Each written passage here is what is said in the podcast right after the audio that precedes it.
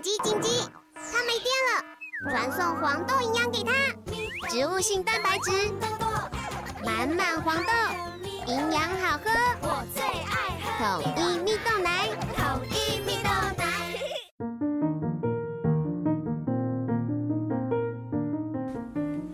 小朋友准备听故事喽！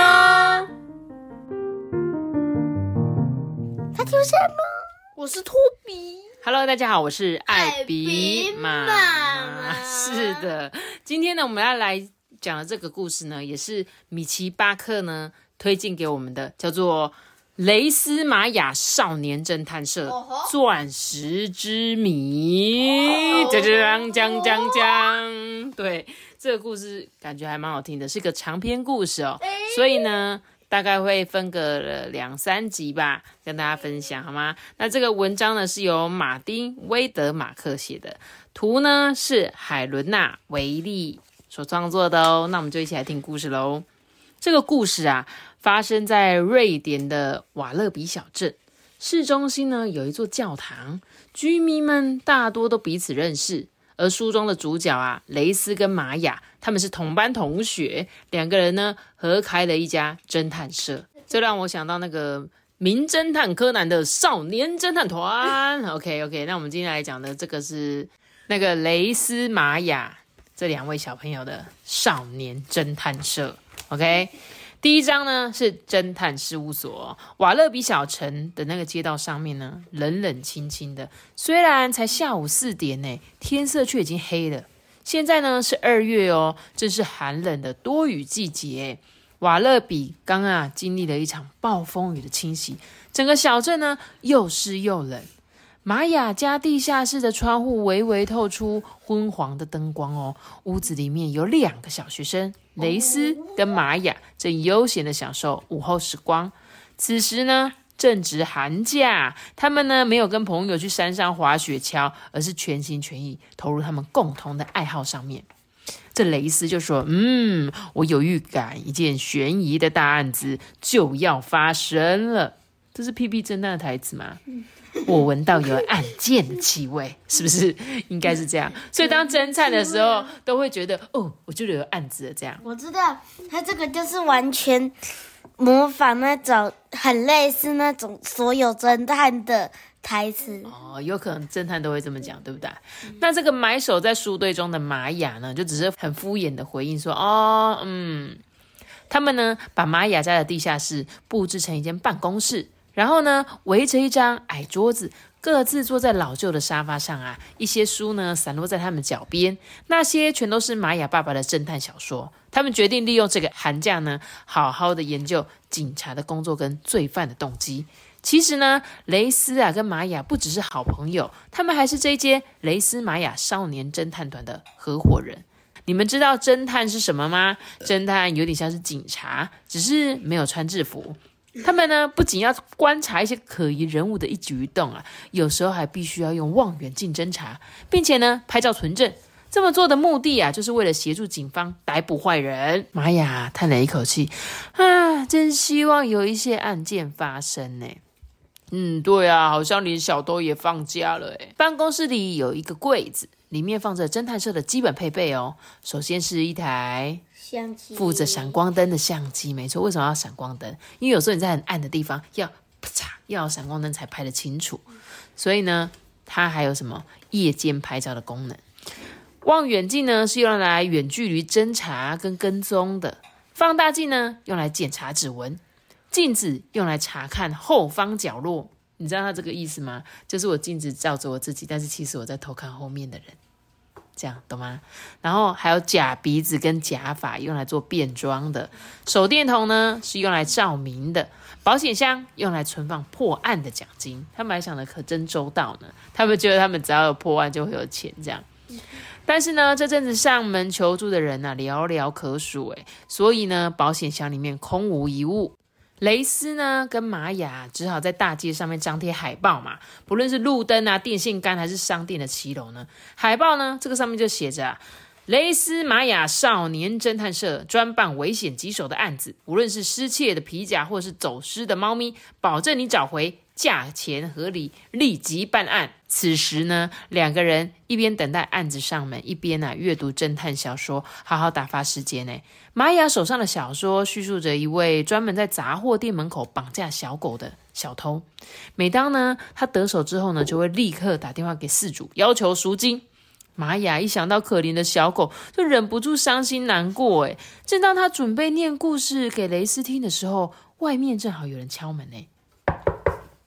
雷斯跟玛雅对望了一眼，究竟是谁上门了呢？雷斯打开门呢，看见走廊上面站着一位头戴着条纹毛线帽、蓄着浓密黑胡子的先生，那正是全城的首富。穆哈德·卡拉先生，此刻呢，他的双脚上的鞋子都湿透了。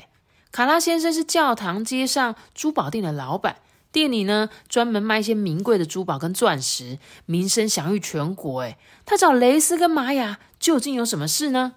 雷斯啊，将他带进了办公室里。我猜一定是说什么哦，我的宝石不见了。哎，我觉得有可能哦。我们继续听。这个玛雅就指着蕾丝的沙发一说：“呃，卡拉先生，欢迎欢迎，请坐，请坐。”卡拉先生啊，拖着沉重的身躯坐了下来，从外套的口袋里拿出一条手帕，他满身大汗，看起来十分的焦躁不安。这蕾丝就问呢：“诶，卡拉先生啊，请问我们可以帮你什么忙呢？”我我完蛋了啦！我在店门前面看到你们的海报，你们一定要帮帮我啊！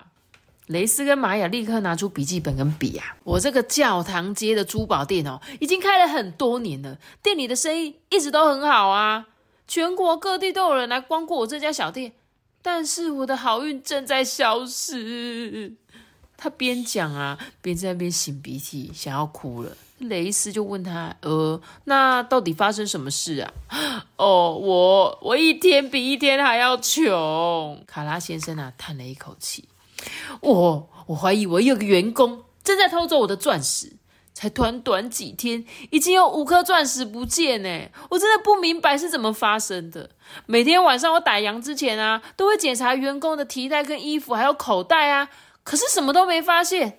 我百分之百确定钻石还在我的店里面。玛雅就问啊，那警方怎么说啊？哦，他们哦，在第一颗钻石失踪之后，有做过调查啦，可是没有什么线索啊。只要小偷没有留下把柄，警方他就没有办法对他做什么事啊。再这样下去哦，我很快就会破产，我要准备关门大吉的啦。如果没有那些名贵的钻石，客人就再也不会对我的珠宝店感到兴趣啊。雷斯跟玛雅看得出来，他真的很担心诶嗯，这个案子挺棘手的哟，所以目前的情况来看，警方已经束手无策，而你这边又毫无线索，不是吗？雷斯边说边搔搔他的鼻子，卡拉先生就说：“对，就是这样啊！你们可以帮我的忙吗？如果你们假装来的珠宝店里面打工，就可以监视我的员工啊，再提供情报给我，请帮我揭开珠宝大盗的假面具，好不好？我一定会好好的酬谢你们的，拜托拜托，你一定要帮帮我好吗？”玛雅一口答应说：“好，那我们明天开始行动。”隔天早晨呢，雷斯跟玛雅准备好调查所需要的工具之后，便搭上公车前往教堂街。最后呢，在老教堂的门口下车啊，他们决定先远远的观察这间店。卡拉先生的珠宝店啊，就在教堂的对面，也就是位在这个咖啡馆跟邮局的中间。这一栋建筑物总共有三层楼，珠宝店啊位于一楼。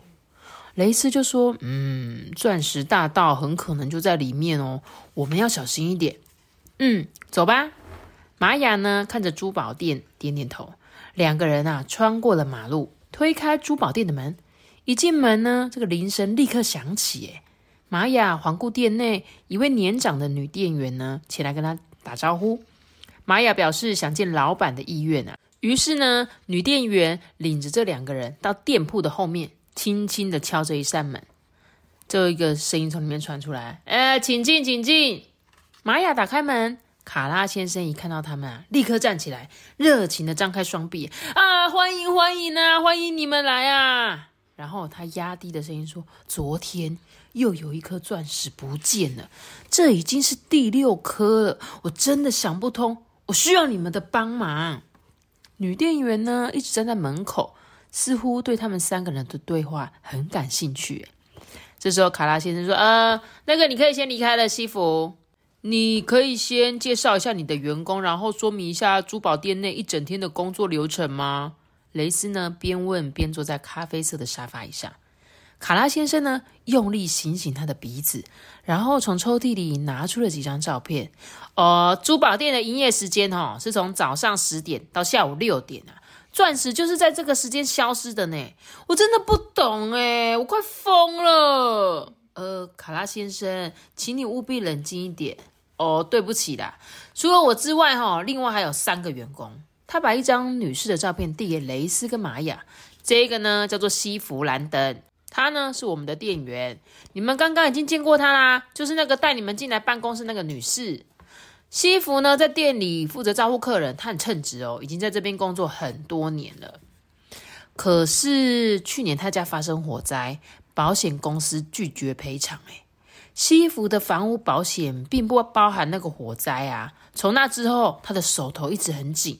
上星期他又来请求我帮他加薪，诶我也很希望帮忙啊，可是我现在根本就无能为力啊。蕾丝啊，就在笔记本上面写着：犯罪动机，西弗兰登需要钱。随后呢，卡拉先生啊，拿出了第二张照片。哎，二楼哈是图尔莫蒂格先生的工作室啊，他是负责哈把珠宝打磨的亮晶晶呐，再拿到楼下呢展示贩售啊。老实说哈，图尔这个人很严肃，但是他很准时哎。工作也都很认真啊，只要是交代给他的事情哦，他都做得妥妥当当的啊。那他的爸爸以前哦是这一家珠宝店的老板呐，后来却因为财务危机就只好转手啊。而我就是在那个时候买下这间店的啦，不然哈，图尔现在应该是这家店的老板呐。雷斯听完之后，就在笔记本笔记本上面写着说：犯罪动机，图尔莫蒂格想要抢回这家店。这时候呢？卡拉先生拿出了第三张照片，也就是最后一张哦。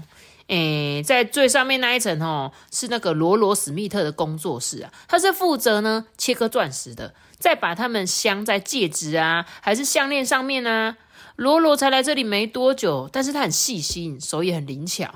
他在珠宝界的资历很深啊，以前的老板也对他很满意。